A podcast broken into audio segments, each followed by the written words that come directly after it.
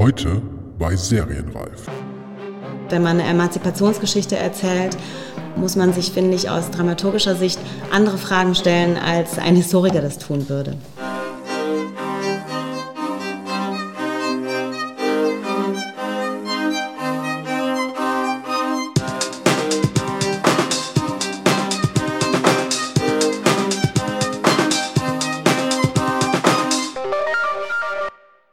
Herzlich willkommen bei Serienreif, dem Podcast zum deutschen Serienjahr. Mein Name ist Jens Meyer.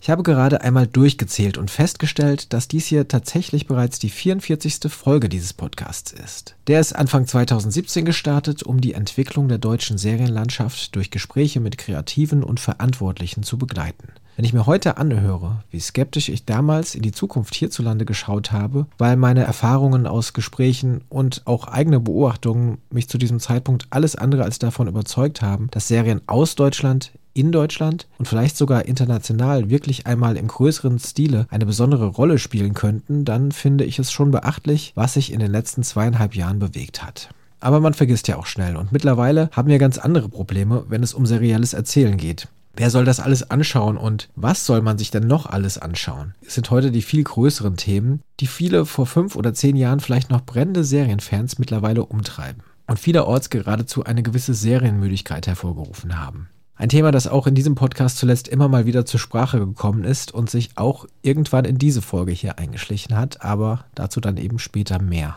Was mich nämlich überhaupt nicht ermüdet, sind die serienreif Live-Gespräche an der Master School Drehbuch, die Drehbuchschule in Berlin, die Seminare, Lehrgänge und Ausbildungen für angehende Autorinnen und Autoren anbietet und mir seit einiger Zeit den Raum bietet, mit meinen Gästen live vor Publikum zu sprechen und dies für diesen Podcast aufzuzeichnen sowie zuletzt Judith Angerbauer, Co-Autorin der sechsteiligen Arte-ZDF-Serie Die neue Zeit von Zero One Film über die Gründungsjahre des Bauhaus in Weimar. Zusammen mit Regisseur Lars Kraume und der Kunsthistorikerin Lena Kiesler hat sie die Geschichte um Walter Gropius und die Studentin Dörte Helm entwickelt und erzählt in dieser Ausgabe von den Herausforderungen, die historischen Ereignisse, also sowohl die politischen und gesellschaftlichen Begebenheiten als auch die biografischen Hintergründe der Figuren, für die Serie zu fassen zu bekommen und dabei auf gleich mehreren Ebenen eine Emanzipationsgeschichte zu erzählen. Die neue Zeit ist gerade auf Arte gelaufen und wird ab Sonntag, den 15. September 2019, auch an drei aufeinanderfolgenden Abenden mit jeweils zwei Folgen im ZDF ausgestrahlt. Wem 22.15 Uhr zu spät ist, der kann allerdings auch das Angebot der ZDF-Mediathek nutzen, wo bereits vorab alle Folgen zum Abruf bereitstehen. So ganz genau wusste ich das bei der Aufzeichnung noch nicht, deshalb hier noch einmal der Hinweis darauf. Bevor es mit dem Gespräch losgeht, muss ich noch meine üblichen Anliegen loswerden. Es würde mich freuen, wenn ihr diesen Podcast weiterempfehlt, sofern er euch gefällt natürlich nur. Wenn dem aber so ist, würde es Serienreif auch ziemlich helfen, wenn ihr diese Tatsache mit einer 5-Sterne-Bewertung bei iTunes unterstreichen würdet und ganz super wäre es, wenn ihr vielleicht einen Kommentar verfassen könntet, warum es euch gefällt. Denn ihr schaut ja vielleicht auch selbst bei neuen Podcasts auf die Bewertungen der Hörerinnen und Hörer und werdet auf diese Weise neugierig. Wenn ihr mit mir in Kontakt treten wollt, sei es für Feedback oder Fragen oder auch Anmerkungen, könnt ihr ganz klassisch eine Mail an mail@serienreif-podcast.de schreiben oder mich auf Twitter als @serienreif finden oder auf Instagram und Facebook ebenfalls als Serienreif. Nun aber, Bevor das Vorgeplänkel hier länger dauert als das eigentliche Gespräch, wünsche ich jetzt viel Spaß mit dem Serienreif Live-Gespräch mit Judith Angerbauer über die neue Zeit. Ich melde mich wie gewohnt am Ende noch einmal zurück. Herzlich willkommen zu Serienreif Live hier an der Master School Drehbuch. Die mittlerweile, muss ich selbst mal überlegen, die vierte Ausgabe ist es schon in diesem Jahr und überhaupt. Schön, dass Sie alle heute Abend gekommen sind. Ganz besonders schön, dass Judith Angerbauer heute gekommen ist, Regisseurin und in diesem Fall Drehbuchautorin von der Serie Die neue Zeit, eine ZDF-Arte-Produktion. Und über das werden wir heute Abend sprechen. Erst einmal herzlich willkommen und schön, dass Sie da sind. Ja, vielen Dank.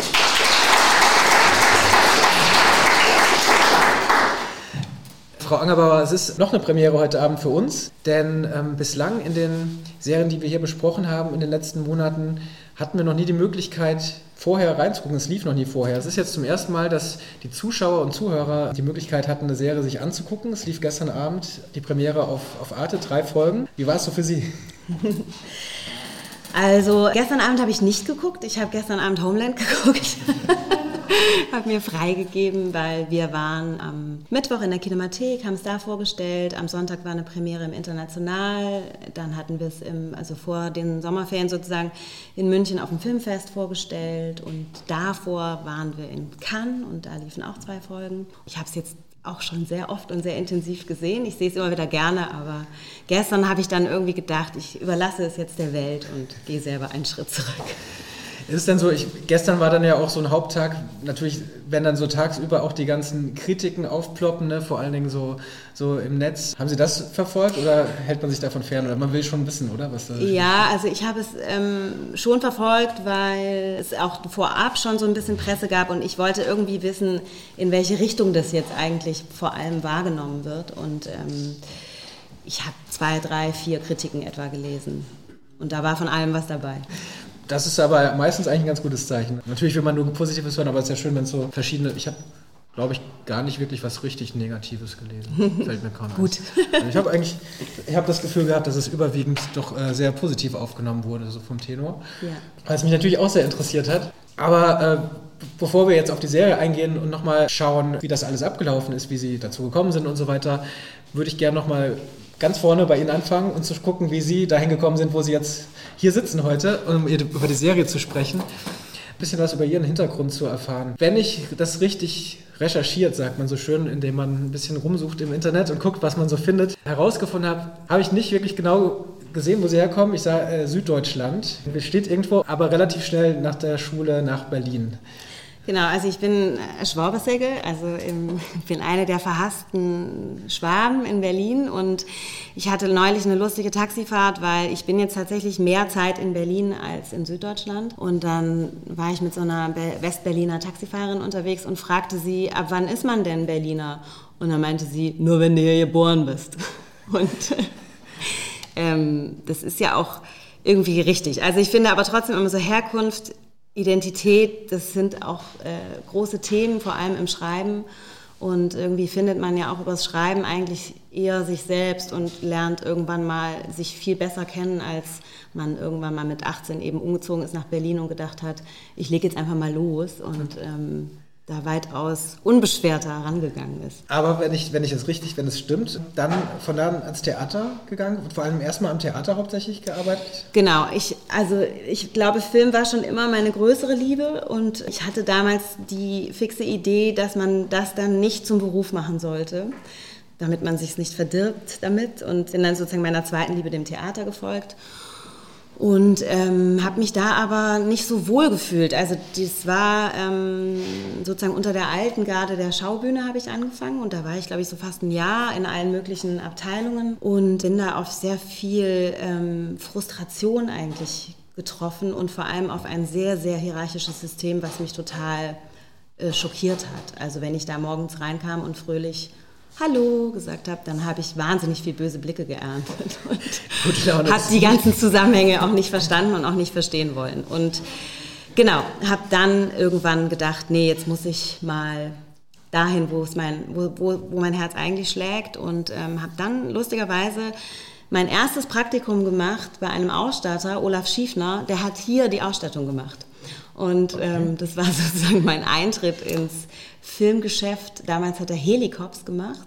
Ja, oh ja, fast zu vergessene, aber jetzt gerade wieder in Erinnerung gerufene Serie für, ich glaube, RTL oder Sat1, ich weiß nicht mehr. Ich müsste auch ehrlich gesagt lügen, aber ähm, mit Olaf, das war total toll und ähm, es war eigentlich auch von der Ausstattung her wahnsinnig interessant. Und der wollte mich dann auch immer halten und ich habe aber damals musste ich irgendwie noch weiter. Und dann war es wahnsinnig lustig, als ich irgendwann ihm wieder begegnet bin an einem Set von Lars Kraume und irgendwie Olaf und der, die kleine Judith schreibt jetzt unsere Bücher, wie toll.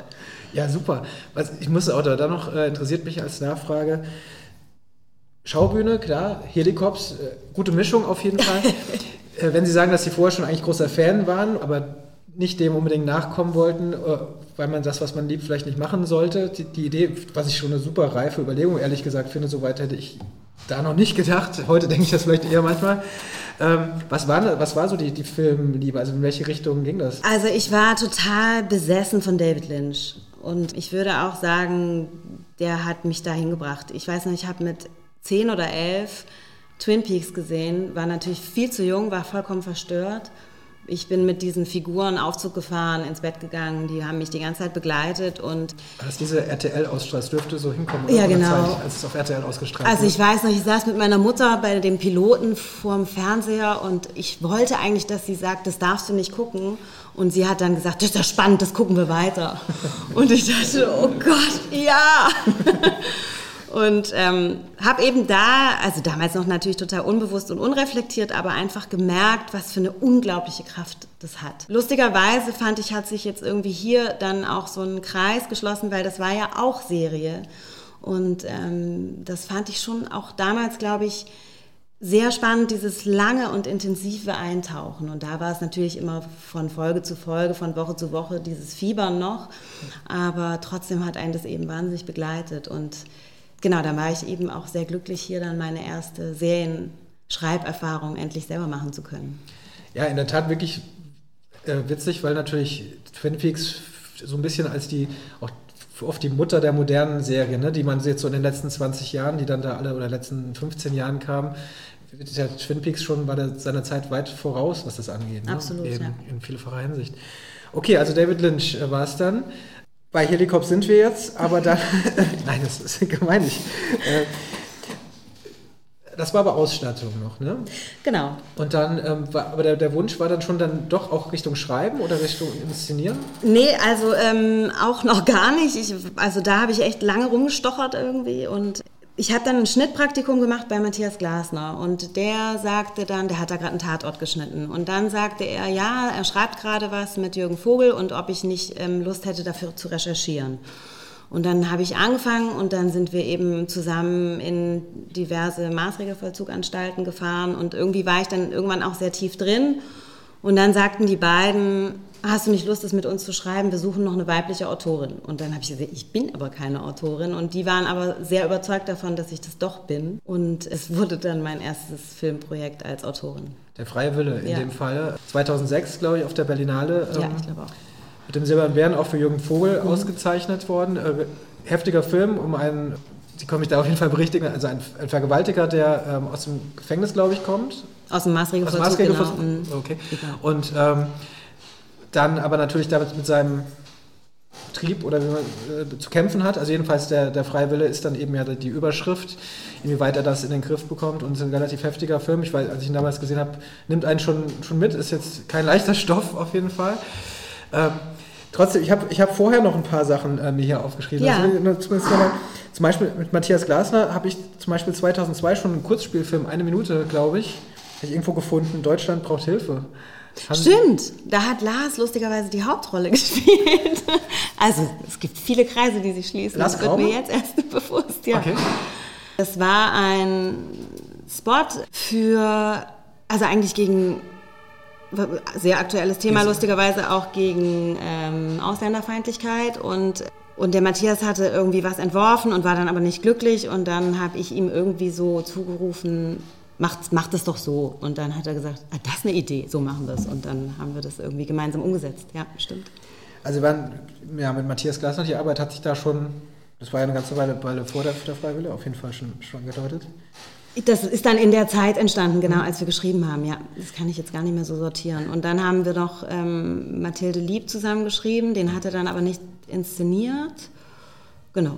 Ja. ja. Und Kurz, Kurzfilme dazwischen, das war, war das schon dann so ein bisschen in Richtung Regie auch dann? Also ja, genau. Da habe ich einen inszeniert und einen produziert und ähm, dann noch einen inszeniert. Ja. Ist ja ganz schön was los, muss man gerade sagen, weil man es auch auf dem Band hört hier gerade, äh, die Sirenen äh, die ganze Zeit im Hintergrund.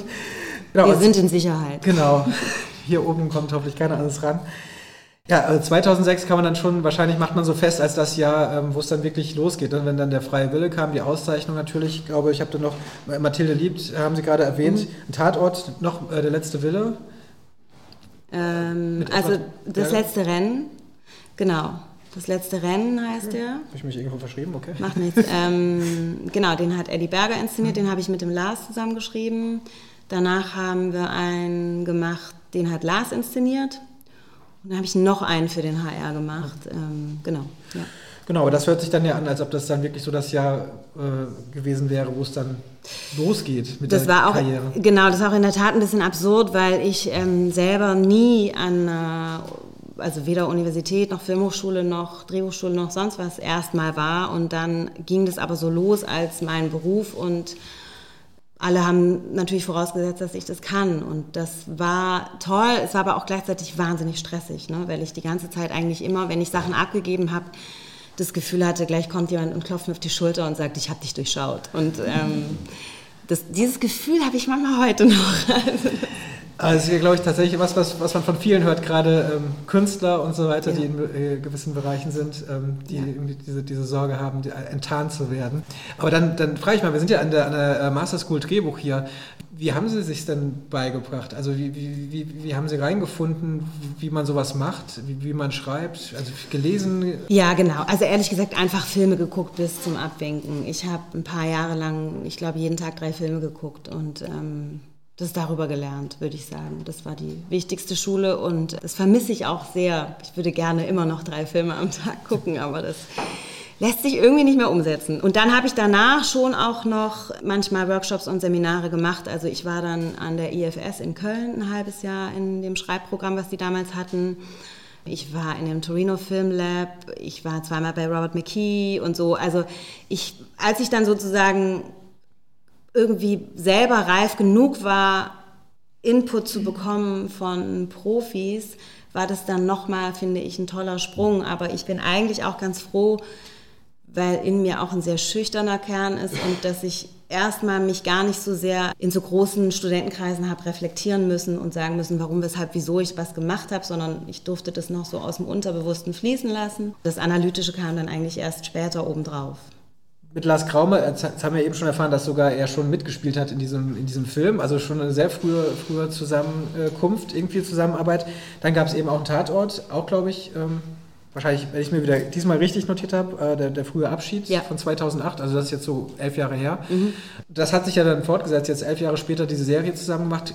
Inwieweit können Sie da, da ein bisschen schildern, wie die, wie die Beziehung zu ihm ist? Also inwieweit ähm, haben sie sich da äh, augenscheinlich nicht da kennengelernt, also anscheinend ja schon, schon recht, recht früh und ähm, vielleicht auch schon wie diese, diese Zusammenarbeit aber jetzt so zu dieser Serie hingelenkt hat. Ja, also ähm, ich glaube, mit dem Lars Kraume verbindet mich sehr im Schreiben, dass wir immer irgendwie eine gemeinsame Sprache finden. Also auch hier war das dann so, dass wir, ähm, da saßen wir auch sozusagen zu dritt im Writers Room, noch mit seiner Frau Lena Kiesler, die als Kunsthistorikerin für uns recherchiert hat.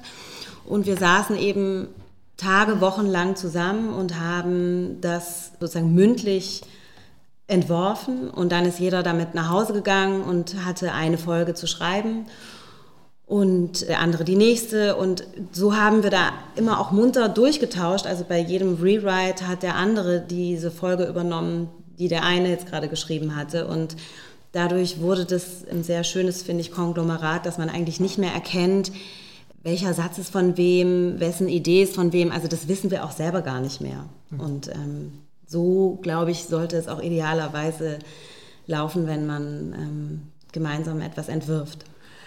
Dann fasse ich das mal kurz auch nochmal zusammen für diejenigen, die jetzt vielleicht gar nicht wissen, um was es geht. Aber also die neue Zeit ist eine sechsteilige Serie, mhm. ist eine ja, ZDF Arte habe ich gesagt, läuft aktuell.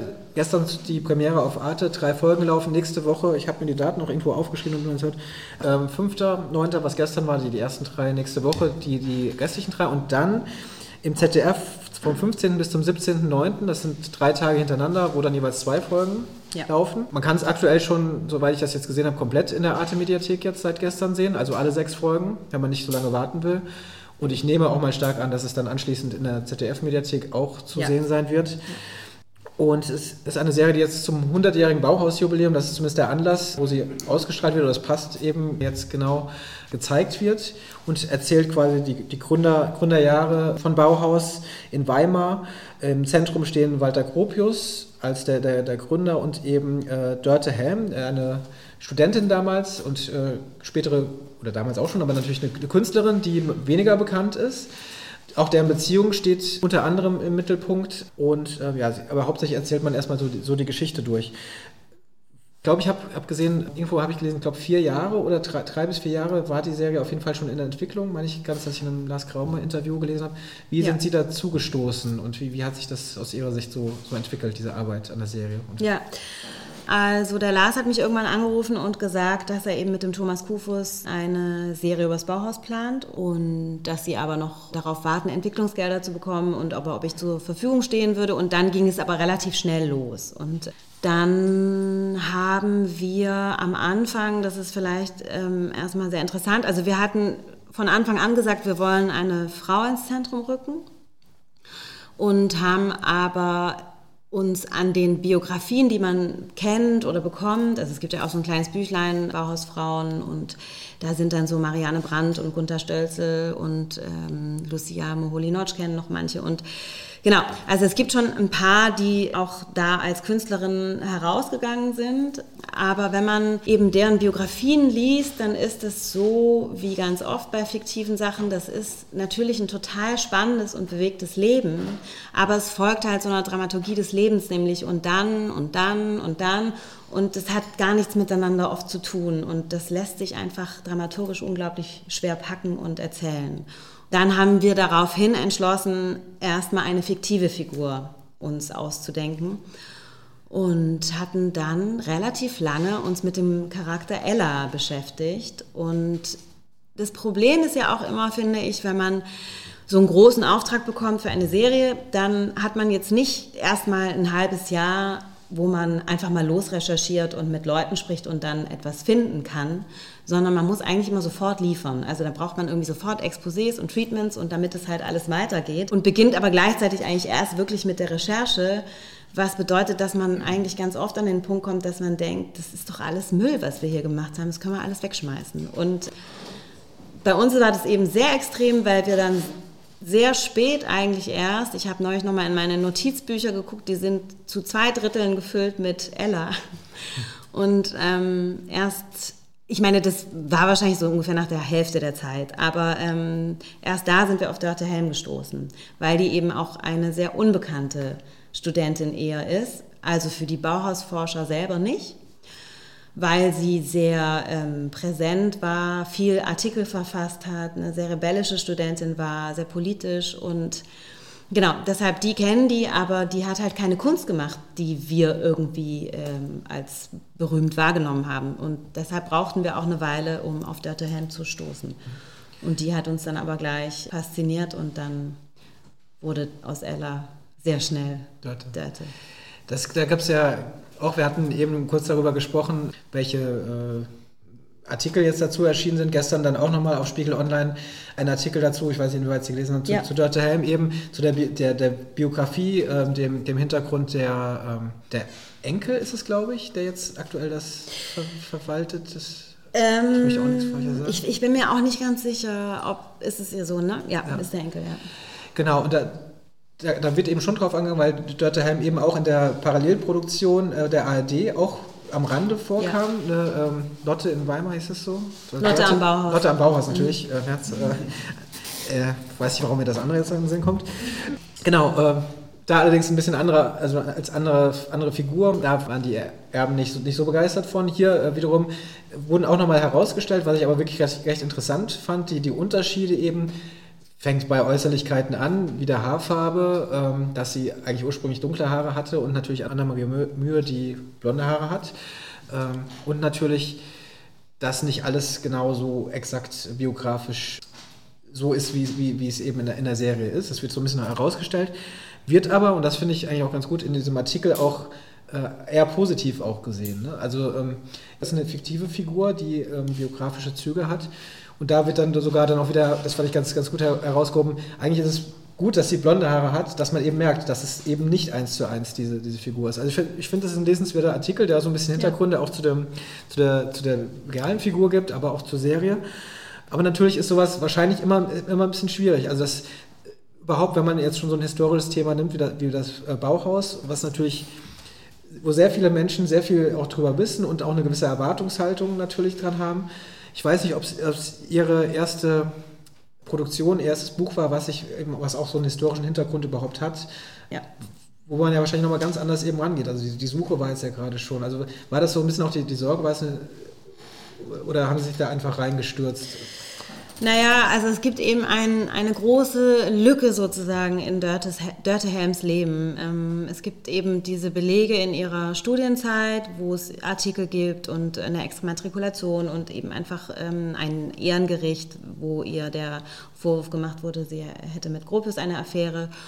Und dann geht diese Frau aber nicht wie alle anderen mit nach Dessau, sondern verschwindet irgendwie sang- und klanglos, möchte ich fast sagen, wieder in Rostock als Künstlerin bei ihrem relativ patriarchalen Vater, gegen den sie sich aber auch immer aufgelehnt hat. Und das war einfach für uns aus dramaturgischer Sicht so eine spannende Lücke, wo man sich fragt, was ist denn da passiert? Und ähm, Letztendlich glaube ich, was wir entwerfen wollten, ist eher etwas übergeordneter, ähm, das Porträt einer Frau, die versucht, sich zu emanzipieren und woran scheitert das? Und da geben wir eine Interpretation, dass sie eigentlich am Stolz eines Mannes sozusagen gescheitert ist. Und ähm, das finde ich etwas sehr allgemeingültiges und deshalb finde ich wiederum rechtfertigt, das, das zu tun, weil es ein Problem aufzeigt, was die Frauen am Bauhaus mit Sicherheit hatten, was Frauen heutzutage immer noch haben. Und wenn man eine Emanzipationsgeschichte erzählt, muss man sich, finde ich, aus dramaturgischer Sicht andere Fragen stellen, als ein Historiker das tun würde. Es funktioniert ja auch sehr, sehr gut. Ich finde, äh, die, die, Figur und auch die, die Darstellung äh, hervorragend, muss man sagen. Also es ist, ich hatte ja jetzt das Glück schon, mittlerweile kann es jeder die, diese sechs Folgen eben schon äh, komplett zu sehen. Trotzdem finde ich es auch ein bisschen, auch das hatten wir kurz vorher äh, angesprochen, Natürlich ist diese Liebesgeschichte großer Teil, oder Liebesgeschichte, Fragezeichen, großer Teil der, ähm, der Serie, aber ähm, sie hat jetzt auch so ein bisschen das Gefühl, es wird ein bisschen sehr in den Fokus geguckt, denn es geht um sehr viel mehr. Ja. Es geht eben um die, die, die Geschichte des Bauhaus, es geht um die politische Zeit, in der das alles stattfindet, es geht um diese vielen Kämpfe, politisch, aber auch vor allen Dingen Kunst. Ich finde es ehrlich gesagt auch sehr bemerkenswert, dass es eben eine Serie ist, im öffentlich-rechtlichen, äh, zu einer sehr prominenten Zeit dann auch, die mal kein Krimi ist, sondern es geht um Kunst. Das, das allein finde ich schon, schon bemerkenswert. Ne? Also das, ja. ich glaube es, ja doch, stirbt jemand? Ich weiß es gar nicht. äh, dafür würden wir jetzt sowieso nicht, Hier und da. nicht, nicht verraten. äh, nein, äh, und, und dementsprechend ist das, ist das schon sehr spannend. Sie haben aber auch schon erzählt, oder was ich, was ich angedeutet habe, es gibt eben viele Dinge, die, ähm, die schon bekannt sind. Wiederum Viele Menschen wissen über die Geschichte von Bauhaus Bescheid, andere wiederum äh, wissen wahrscheinlich vielleicht noch gar nichts und sehen es zum ersten Mal. Und dementsprechend gibt es natürlich viel, was man irgendwie erzählen muss oder was man, wo man denkt, okay, ähm, wie erzähle ich das, dass es die, einerseits die einen vielleicht nicht langweilt, aber die anderen denen trotzdem genug, genug mitgibt.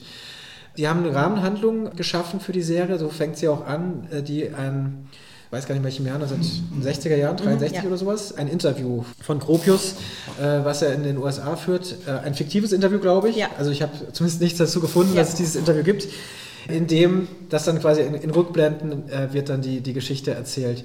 Wie schnell haben, hat das festgestanden? Hat es lange gedauert, bis sie diese, diese Rahmenhaltung, die ja doch auch, glaube ich, eine, wahrscheinlich eine Hilfe ist, um viel erzählen zu können, so an Hintergrund, wie schnell kamen die drauf oder haben sie lange daran rumgewerkelt und bis gedacht, wie, wie, wie packen wir das überhaupt rein, dass man schnell Hintergrundinformationen erzählen kann? Also die kam relativ spät, die Rahmenhandlung. Und die hat erstmal tatsächlich ähm, auch praktische Gründe gehabt, um, um Dinge zusammenzufassen. Also zum Beispiel ähm, Masters Nahen, was halt ein Riesenthema ist und das aber jetzt sozusagen über unglaublich lange Filmminuten auszubreiten, führt dann wieder zu weit weg vom eigentlichen Kern der Geschichte. Und ähm, da kann man diese ähm, Informationen, die dann schon aber auch wieder dramatisiert im, in der eigentlichen Handlung sind, finde ich, aber zumindest dem Zuschauer so sagen, schau mal, darum geht es. Und äh, in der Tat ist es dadurch auch ähm, ein Abkürzen teilweise. Und was aber für mich eigentlich der viel wichtigere Clou an der Sache ist, ähm, ist, dass ein alter Mann sich erinnert. Weil das für mich eine Ebene einschiebt, die mir auch sagt, Erinnerung ist Fiktion und auch die Erinnerung von Walter Gropius ist eine Wahrheit, ist seine Wahrheit, aber ist auf jeden Fall nicht die ultimative Wahrheit. Und wir erzählen nochmal eine andere Wahrheit. Und also da finde ich, gibt es eben diese Legitimation zu sagen, ähm, schaut mal, wir haben uns gedacht, so hätte das gewesen sein können. Ich finde, es gibt ja auch immer den Unterschied zwischen Wahrheit und Wahrhaftigkeit. Und äh, also Robert McKee schreibt auch ähm, Write the Truth und meint aber die Wahrhaftigkeit, weil er natürlich weiß, es gibt dramaturgische Gesetzmäßigkeiten und ähm, denen musst du folgen und nicht der Wahrheit, wie sie da draußen in den Nachrichten wiedergegeben wird, sondern so, wie du sie als Dramatiker empfindest und beschreiben willst. Kann man vielleicht auch den ähm, ein bisschen weiterspannen? Sie haben gesagt, dass Sie eben zu dritt äh, die Bücher geschrieben haben. Mhm. Der Regisseur war sozusagen mit dabei. Jetzt, es ist wirklich heute ist relativ viel los hier in Berlin. Jetzt ist natürlich die, die, die, die neuen Serien, so wie ich es jetzt mal nenne, wie es eben seit, seit einiger Zeit, ähm, lange, lange Zeit sagte man, Qualitätsserien erzählt werden, haben ja auch so ein bisschen dieses Ideal, also das heißt, dass die, die Autoren ähm, große Hoheit haben, dass der Showrunner, also derjenige, der die, die ganz die Hochheit über alles hat, sei es sowohl Geschichte als auch Produktion, auch eigentlich Autor meistens ist, also die Geschichte miterzählt. Jetzt haben wir in Deutschland eben, hier und da wird es versucht, aber wir haben eben diese, diese Art Writers Room mit Showrunner noch nicht oder so selten. In dem Fall war es aber wahrscheinlich dadurch, dass Lars Kraume als Regisseur dabei war, schon, ging wahrscheinlich schon in so eine Richtung. Hat er von der Regieseite viel schon mit eingebracht oder war er da wirklich komplett als Autor äh, bei, bei der Entwicklung dabei? Vordergründig als Autor. Und ähm, der Lars ist auch in der Tat ein guter Autor, der ähm, nicht denkt wie ein Regisseur, also der nicht hängt an ähm, wunderschönen Szenen, wo er, der, wo schon sieht, wie die umgesetzt werden und, und an denen dann so klebt. Das habe ich dann eben auch schon oft erlebt. Sondern der äh, in diesem Schreibprozess immer die Story an alleroberste Stelle stellt. Und ähm, und natürlich ist es dann angenehm, auch schon so eine Idee dafür zu entwickeln, wie wird es dann etwa aussehen. Und ich meine, wir haben auch über Kamerakonzept, über Musikkonzept gesprochen. Wir hatten überlegt, welche Schauspieler das werden können. Genau, insofern ist da schon so ein Gesamtpaket entstanden. Und das Schreiben an sich war, würde ich sagen, wahnsinnig ebenbürtig in unserem Raum, in unserem Kosmos, den wir hatten. Und wir wurden ähm, sehr in Ruhe gelassen. Das war wahnsinnig toll, weil die Produktion uns eh sehr vertraut hat. Und aber auch von redaktioneller Seite gab es da ein großes Vertrauen. Und das finde ich auch insofern richtig, weil ähm, die können sich gar nicht so tief mit der Materie beschäftigen, wenn die das einmal schnell lesen, um uns Feedback zu geben. Also das sollen sie natürlich machen, aber ähm, die Probleme, die vielleicht auf gezeigt werden, die sind von so viel tieferer Natur, dass ehrlich gesagt nur die Autoren das, glaube ich, selber benennen können. Oder halt jemand, der sich dann wirklich ganz, ganz intensiv mit den Büchern beschäftigt, die dreimal liest und uns dann eine Woche lang Feedback gibt. So, das ist dann auch wieder eine Situation, die ich mir vorstellen kann, die ernst zu nehmen ist, aber jetzt einfach mal nur schnell lesen und dann zwei Stunden nach Berlin fliegen und kurz hier und da ein paar Kommentare, das funktioniert bei Serien nicht, weil da kann man dann eigentlich bei jeder Kritik fast sagen, ja, es hätte aber Folgen von und dann bricht irgendwie alles zusammen. Ja. Und ähm, ja, genau, das war ähm, wirklich insofern eine sehr, sehr schöne Arbeit, weil wir eigentlich einfach nur streng mit uns selber sein mussten. Das waren wir aber. Das glaube ich, das muss man glaube ich auch sein. Aber äh, ich muss kurz noch nachfragen, weil Sie jetzt gesagt haben, die, ähm, weil die Probleme eben tieferer Natur sind. Da würde mich jetzt schon, in, in, welche Richtung spricht man da? Also eben Charakterbögen oder worüber spricht man da die Probleme äh, tieferer Genau, Natur? also vor allem Charakterbögen. Ähm, und auch, ähm, also ich finde, Dörte Helm ist auch ein gutes Beispiel dafür, dass sich ein Charakter entblättert und eben viele Facetten hat. Und das ist anders als beim Spielfilm die sind viel ambivalenter. Also die haben von allen möglichen Charaktereigenschaften beide Extreme sozusagen und zeigen deshalb auch, glaube ich, viel stärker ein Menschenbild auf, als das ein Filmheld kann.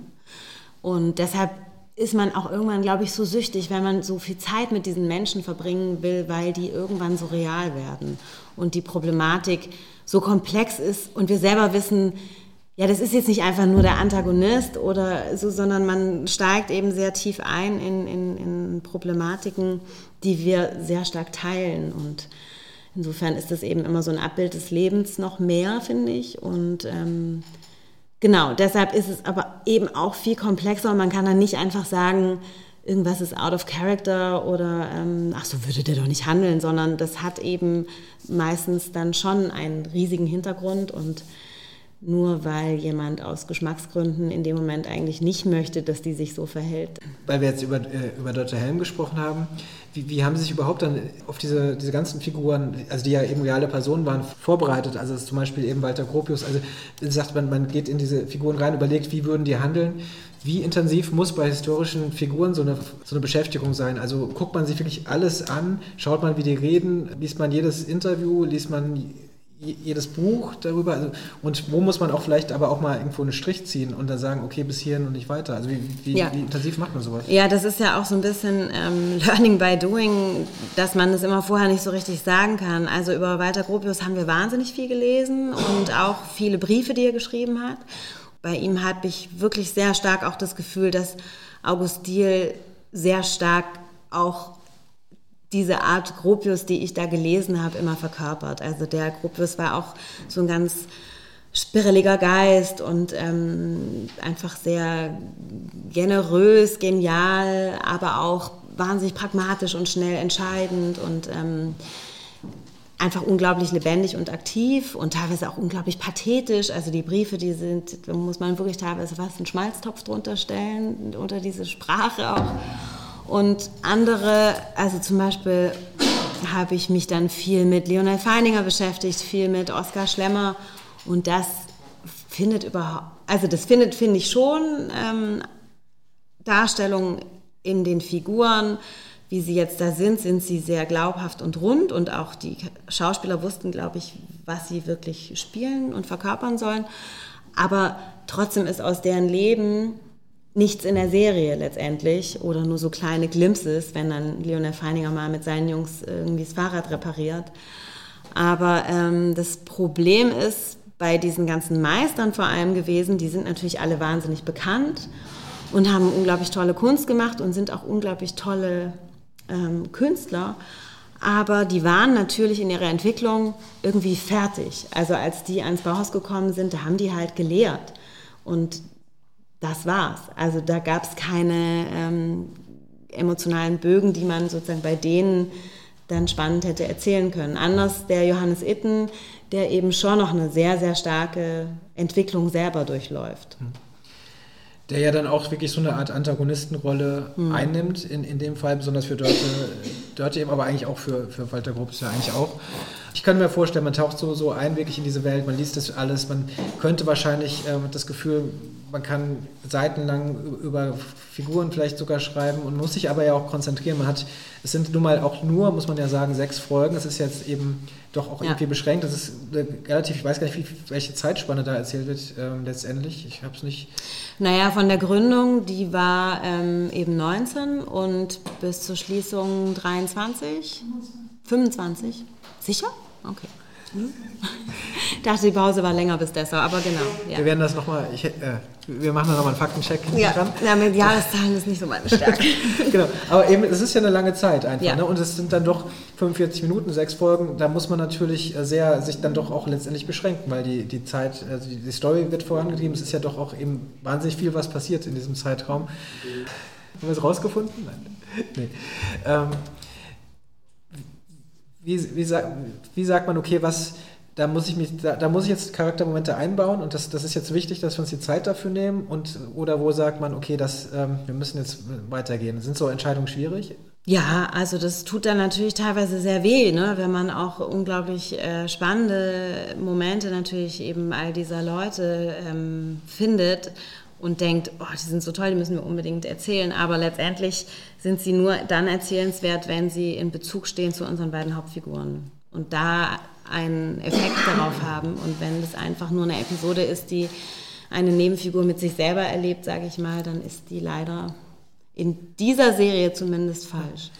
Ja, man hat ja, aber das, der, der, Trend geht ja mittlerweile wieder weg. So vor ein paar Jahren war es ja wirklich dieses absolut epische Erzählen, mal eine Zeit lang der, der Trend, dass man eben dann über äh, fünf Staffeln mit mindestens zwölf Folgen. Die eine Stunde ist wirklich absolut eine, eine epische, breite äh, erzählen konnte, die unfassend äh, war. Aber das ist ja, der, der, Trend ist sowieso nicht mehr so da, habe ich das Gefühl, auch bei den, bei den amerikanischen Serien eigentlich weniger.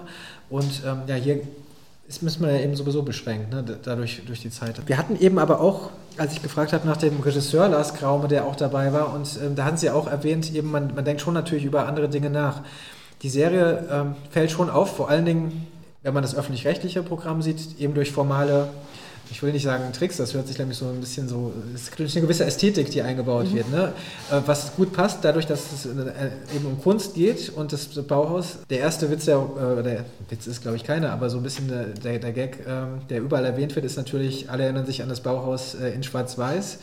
Und äh, in dem Moment, das stimmt nicht ganz, das ist nicht genau der Moment, aber es, dann wird eben in Farbe weitererzählt, der Rückblick. Aber es gibt eben auch dann viele Momente wie diese, ähm, diese Standbilder, die in bestimmten Szenen kommen, so Foto, fotoartig, schwarz-weiß-fotoartig, wo bestimmte Dinge erzählt werden.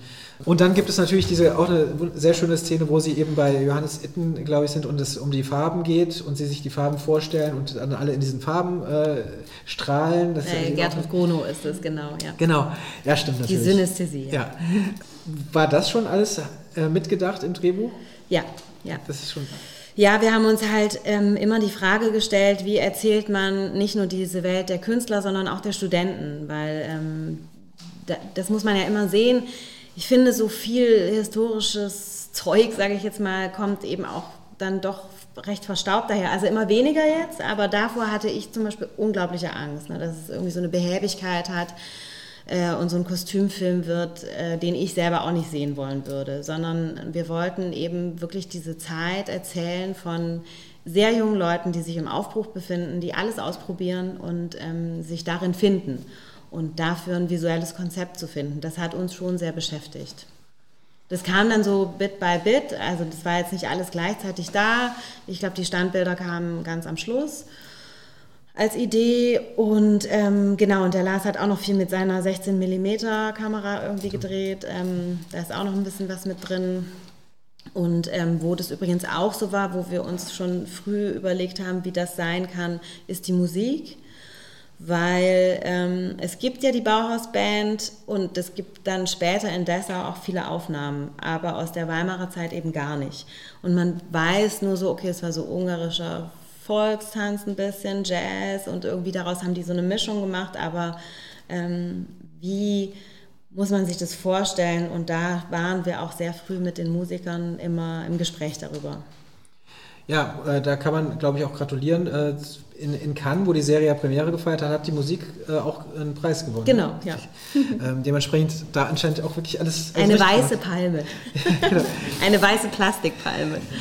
Echt? Okay. Ja. Kein Plastik ist das. das ja, die setzen da irgendwie, die wollen sich, glaube ich, so unbedingt ähm, als Gegenpol zum Filmfest Ah, okay. Bis ins kleinste Detail darstellen. Ja, aber das muss man ja schon sagen, kann natürlich ein ganz großer Name seit ein paar Jahren, ich, aber wirklich noch nicht, glaube ich, so lange, eben auch ein Cannes, Cannes Series Festival. Und da hat eben äh, die Serie Premiere gefeiert, lief im, so im Wettbewerb sozusagen und hat mhm. diesen Preis bekommen als Musik. Das ist schon auch ein, ein, gutes Gefühl. Ich weiß gar nicht, waren Sie, waren Sie schon mal in Cannes? Äh, ja, ich war mal vor ein paar Jahren da, einfach als Gast beim Filmfest. Und jetzt eben haben wir irgendwie gedacht, ach, das können wir uns nicht nehmen lassen. Also wer weiß, wann man mal wieder im großen Palais läuft. Und ähm, genau, dann sind wir da alle hingefahren, hatten eine gute Zeit, fünf Tage lang. Ich frage deshalb auch, weil es natürlich lange Zeit, ist es so, und ich äh, halt, nehme ich da nicht raus, äh, wurde auch ein bisschen kritisiert, in Deutschland passiert in, auf dem Bereich Serie äh, zu wenig, während eben international man schon wirklich weiter ist und da mutiger ist und, und Dinge ausprobiert. Und ähm, jetzt seit ein paar Jahren ähm, kommen hier wirklich auch in Deutschland immer mehr Serien, die auch ähm, die da in, dieser Richtung erzählen und die auch international sehr, sehr wahrgenommen werden. Babylon Berlin ist natürlich ein großes Beispiel. Äh, Dark auf Netflix natürlich so eine Serie, die, die weltweit gesehen wird. Und noch einige andere. Ähm, wie ist das dann äh, in Cannes zum Beispiel, was ja dann eben auch ein internationales äh, Serienfestival ist? Ähm, haben Sie da schon einen Eindruck bekommen, wie man da mittlerweile umgeht mit, mit zum Beispiel deutschen Produktionen oder, wo, oder wie wurde die Produktion aufgenommen? Gab es da? Also sagen wir mal so, ich habe zumindest keinen Unterschied wahrgenommen, ähm, dass eigentlich, also vielleicht habe ich dazu naiv draufgeschaut, aber mir erschien als ähm, ist es einfach ein sehr internationaler Gedanke und ähm, dass es fast ein bisschen egal ist, ob man jetzt aus Deutschland oder aus Finnland oder dass da alle irgendwie ernst genommen werden. Weil ich weiß noch früher beim Film, da ging mir das echt oft ein bisschen anders. zum Beispiel bei dem Aufnahmegespräch fürs Torino Film Lab, da habe ich irgendwas über deutsches Kino gesagt und dann, dann lachten die nur müde. Ne? Also da war ich auch so, um Gottes Willen irgendwie. Und ähm, da habe ich jetzt bei der Serie das Gefühl, dass wir da alle irgendwie gleichermaßen Chancen haben.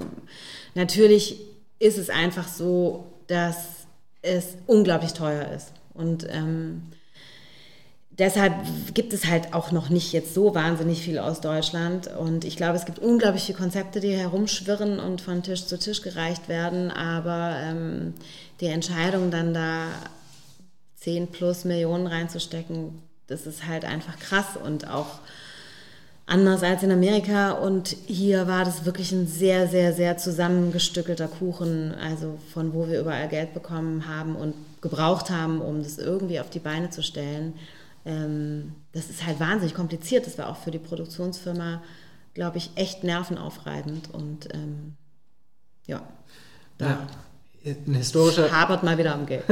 Na klar, aber das ist, also historischer Stoff ist natürlich dann sowieso immer, äh, immer ähm, gerne gesehen bei Produzenten, weil es so teuer ist. Ähm, dann in so einem Fall muss es natürlich auch eine gewisse Größe haben und muss irgendwie, irgendwie wirken.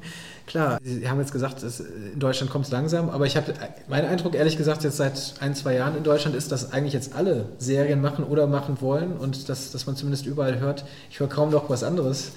Ähm, ist da so wie ist dein Eindruck? Ja, ja, also will, ich, will noch jemand was anderes machen gerade? Ja, also ich schreibe mit einer luxemburgischen Regisseurin gerade einen Kinofilm und aus Deutschland kommen aber tatsächlich auch eher Serienangebote. Ja.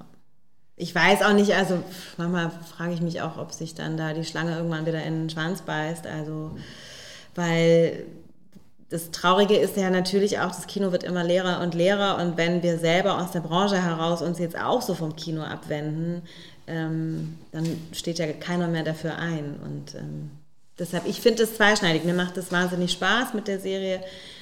Ich würde mir wünschen, dass beides weiter existiert und ich auch beides weitermachen kann. Das, das, Schöne ist ja dann doch letztendlich, dass sich vielleicht jetzt dadurch, dass gerade alle sich auf Serie so ein bisschen auch stürzen, vielleicht eröffnen sich im Kino auch dadurch wieder Chancen, weil gerade vielleicht man was ausprobieren kann und vielleicht mit was Neuem um die Ecke kommen kann. Vielleicht eine sehr naive äh, Vorstellung von mir, aber äh, ja. vielleicht, vielleicht besteht da die Möglichkeit. Aber ich, ich merke schon eben, dadurch, dass der, dieser Serientrend schon jetzt einige Jahre, also international gesehen zumindest, einige Jahre lang geht, und es ist hier in diesem Podcast wirklich auch schon häufig im Gespräch vorgekommen, dass einige sagen, dass sie halt auch ein bisschen müde sind oder dass ihnen ein bisschen zu viel ist oder dass weil man auch gar keine Übersicht mehr hat, weil einfach man überhaupt nicht mehr mitkommt und man überhaupt nicht mehr weiß, was man noch ja, soll. Ja, absolut. Also vor ein paar Jahren, da war es ja noch so, wenn man auf einer Party war, da war irgendwie der Talk, hast du die Serie gesehen, hast du die... In der Zwischenzeit da kann sich ja keiner mehr sortieren. Also und dann sagt mir jemand irgendeinen neuen Namen und ich denke, ich noch nie gehört. Und es ist einfach auch, wenn ich jetzt auf die Netflix-Seite gehe, ich blicke da nicht mehr durch und ähm, habe auch gar keine Lust mehr. Und das genau, wird sich auch nochmal irgendwo hin entwickeln. Also. Soweit sind wir aber jetzt noch nicht. Nee. Jetzt gerade äh, läuft es gut und vor allen Dingen äh, läuft die neue Zeit jetzt gerade. Auch wenn ich das richtig gelesen habe, deswegen gehe ich mal davon aus, dass das, ja, was heißt offiziell, ist es, äh, Lars Kraume hat zumindest gesagt, er fände es gut oder er, seine Idee wäre, dass diese Serie auf drei Staffeln aus, ausgelegt ist. War das tatsächlich auch so der Gedanke, dass man, also man, wenn man eine Serie schreibt, muss man glaube ich sowieso im Gedanken haben, wie könnte es weitergehen, glaube ich. Das ist sei denn, man sagt sofort, es ist eine Miniserie, die abgeschlossen ist. Aber wurde sowas, weiß nicht, wie weit Sie überhaupt was sagen dürfen, aber wurde sowas zumindest schon mitgedacht oder haben Sie ähm, bei, bei diesem Schreiben? Ja, also wir haben bei dem Schreiben ähm, uns auf jeden Fall immer gefragt, wie es weitergehen würde und ähm, haben das eigentlich so angelegt, dass die zweite Staffel in Dessau spielen würde und die dritte in der Emigration weil das Bauhaus ja dann irgendwann in die ganze Welt versprengt wurde. Also müsste man sich dann noch mal fokussieren. Aber ähm, das wäre die Idee, weil eigentlich die Geschichte, die jetzt die neue Zeit erzählt, auch hiermit abgeschlossen ist. Und insofern ist es eben diese schöne Mischform, finde ich, oder wäre es im Idealfall von Miniserien, die äh, sozusagen pro Block abgeschlossen sind und so wie True Detective oder Top of the Lake, also wo natürlich so Anleihen weitergehen, aber ähm, immer eine neue Geschichte erzählt wird. Genau. Aber wer, wer, das wann entscheidet, das wird sich dann zeigen. Wahrscheinlich, ja. auch, wahrscheinlich auch ein bisschen mit, dem, mit den Quoten dann zu tun haben. Mit Sicherheit. Wobei ich nicht weiß, inwieweit wahrscheinlich ZDF-Quoten nehme ich dann mal an, dass das die ausschlaggebend sind, aber ich habe keine Ahnung. ja, ich drücke auf jeden Fall trotzdem die Daumen, äh, sofern Sie dann noch hoffentlich äh, auch Lust drauf haben, noch, noch ja. weiter dran zu machen, dass das, ähm, dass das weitergeht, weil wahrscheinlich es doch auch spannend ist, das noch ein bisschen weiter auszubauen, dieses, dieses Thema. Total und weil ja auch vor allem jede Bauhauszeit eine eigene ist. Also die Weimarer Zeit hat mit Dessau vom Output her nichts mehr zu tun und die Emigration hat sich wieder weiterentwickelt, weil das ja auch einfach unglaubliche Zeitläufe sind. Und man kennt ja jetzt eben eher auch die Dessau-Werke sozusagen, die Breuerstühle und also all diese Kunstwerke, die haben wir ja auch zu Hause und die schlägt sich ja auch nieder bis heute im Design. Und diese Weimarer Zeit, da ging es noch um sehr viel anderes und die haben sich da noch sehr gefunden und es war eine sehr romantische Zeit, teilweise auch eine verklärte Zeit. Trotzdem haben natürlich, hat der Nationalsozialismus schon unglaublich gedroht und gedrückt. Aber ähm, da gab es, glaube ich, noch mehr, genau, und der technische Gedanke war noch nicht so vorhanden, beziehungsweise er nimmt dann irgendwann Einzug. Aber ähm, das fand ich auch für mich wahnsinnig spannend, in diese Zeit einzutauchen. Inwieweit, und das wird, da wird natürlich gerade in diesen Zeiten äh, immer drauf geschaut und ähm, findet sich da auch definitiv wieder natürlich, inwieweit man Kommentare und Bezüge zur, zur heutigen Entwicklung, sei es politisch, sei es gesellschaftlich, zieht. Inwieweit wurden da dann auch vielleicht bestimmte äh, Sätze oder Ent Entwicklungen, hat man dann bei, beim Schreiben schon das auch, da auch im Kopf, wie explizit? Ja, auf jeden Fall, weil das war natürlich für uns irgendwie eine schockierende Feststellung, dass man eigentlich ähm, von etwas erzählt, was vor 100 Jahren geschehen ist, was aber eine totale Aktualität hat. Und ähm, ich war auch, mir war zum Beispiel nicht so klar, ich habe entweder in der Schule die Weimarer Republik komplett verschlafen oder geschwänzt, ich weiß es nicht mehr. Auf jeden Fall war das ganz schön rudimentär, muss ich zugeben, bei mir. Und ähm, was mir nicht so klar war, war, wie weit die damals eigentlich waren. Also die ganze Reformpädagogik kommt aus dieser Zeit und unglaublich viele extrem gute, aber auch flippige Bewegungen und Richtungen. Da war ganz, ganz viel offen und möglich. Und dann wurde das eben durch den Nationalsozialismus so verschüttet. Und ich finde, wir graben uns daraus bis heute eigentlich hervor. Und jetzt drückt schon die nächste Welle. Und ähm, Klar, da haben wir natürlich viel auch darüber gesprochen und es macht sich bestimmt auch teilweise in den Dialogen bemerkbar. Und ich bin ehrlich gesagt ein bisschen traurig, dass die Presse darüber nicht schreibt, weil das finde ich irgendwie das Erschreckendste und Verstörendste. Und jetzt stürzen sie sich irgendwie alle auf diese Love Story, die da gar nicht, also die ist natürlich da, aber das ist jetzt auch nicht das Ding dieser Serie. Und ähm, das finde ich ein bisschen traurig, weil ich denke, man sollte doch auch sich im Journalismus eben mit dem Hier und Jetzt beschäftigen. Und was hat die Serie damit zu tun? Und ja, sich nicht so sehr über Haarfarben von Protagonistinnen. Aber es kommt ja noch, ich äh, bin ja auch mal gespannt, da die Serie eben im ZDF jetzt auch noch läuft, äh, vielleicht wird es dann in diesem Rahmen auch nochmal die eine oder andere Betrachtung geben. Definitiv steckt sehr viel drin, ähm, auch was es zu entdecken gibt und deutlich mehr, ohne das auch abschmillern zu wollen, weil es ist ja trotzdem auch eine interessante Geschichte, die zwischen den beiden, die auch durchaus ja. facettenreich ist, ne, die man ja auch nicht. Es ist ja auch keine Love Story im eigentlichen Sinn, ne? also das äh, finde ich wird uns da eben, also das ist ja keine Soap, die wir da erzählen, ja. sondern ähm, ein, eine, eine verhinderte Frauenemanzipationsgeschichte eigentlich. Und da hat natürlich ein Mann auch äh, sein Quäntchen dazu beigetragen, aber das ist nicht ähm, das, worum es in allererster Linie immer geht. Obwohl, wir, um den Bogen dann noch zu Twin Peaks äh, wieder nochmal zu schlagen, äh, eine Soap in der Serie muss ja auch nicht unbedingt was Schlimmes sein. Also abgesehen davon, dass es damals, ich weiß, äh, Invitation to Love hieß, glaube ich, die Soap in, in Twin Peaks, äh, die sie alle geschaut haben. Aber auch gerade da in der Serie selbst waren ja schon sehr soapige Elemente angelegt. Ja, ja, Elemente auf jeden Fall. Das haben wir auch. Aber ähm, genau, damit zu spielen ist auf jeden Fall richtig. Ja, also ähm, ich drücke auf jeden Fall die Daumen auch für, für nächste Woche. Ich habe ehrlich gesagt, gab es heute schon Quoten? Habt ihr da drauf geguckt? Ich habe ehrlich gesagt vergessen zu gucken. Ob, ja, also wir haben vorhin eine Mail bekommen, die Arte-Quote war aber gut. Das ist doch auf jeden Fall eine ja. Aussage, auf, über die man sich freut. Äh, nächste Woche geht es äh, hoffentlich dann weiter so und dann ähm, am Wochenende. Ich sage das gerne nochmal für alle, die hier sind. Also nächste Woche, am 12.09. läuft auf Arte die, der zweite Teil mit den restlichen Folgen, die drei. Und ZDF 15., 16., 17. jeweils zwei Folgen. Und sei es in der Arte-Mediathek oder wahrscheinlich danach in der ZDF-Mediathek, kann man sich auch so angucken, ja, wie man das gerne möchte. Bis hierhin auf jeden Fall schon mal vielen, vielen Dank. Ich, ich kündige kurz schon mal an, wir machen jetzt für den Podcast einen kleinen Cut. Und dann äh, sind alle herzlich eingeladen, sage ich jetzt mal so, hatten wir, doch, wir hatten drüber gesprochen, äh, noch äh, selbst Fragen zu stellen äh, zu, zur Serie oder über die Arbeit. Genau, aber jetzt bis hierhin auf jeden Fall vielen Dank äh, ja, für, ich danke für den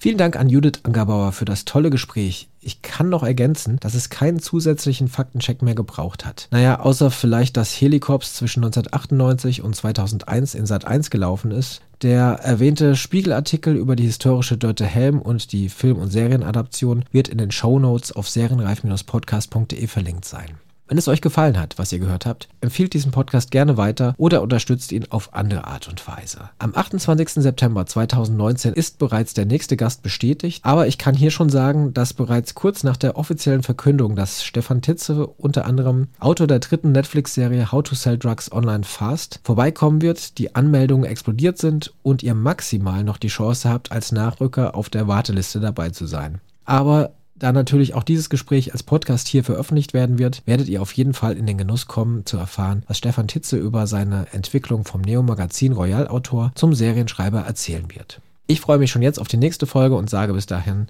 auf Wiederhören.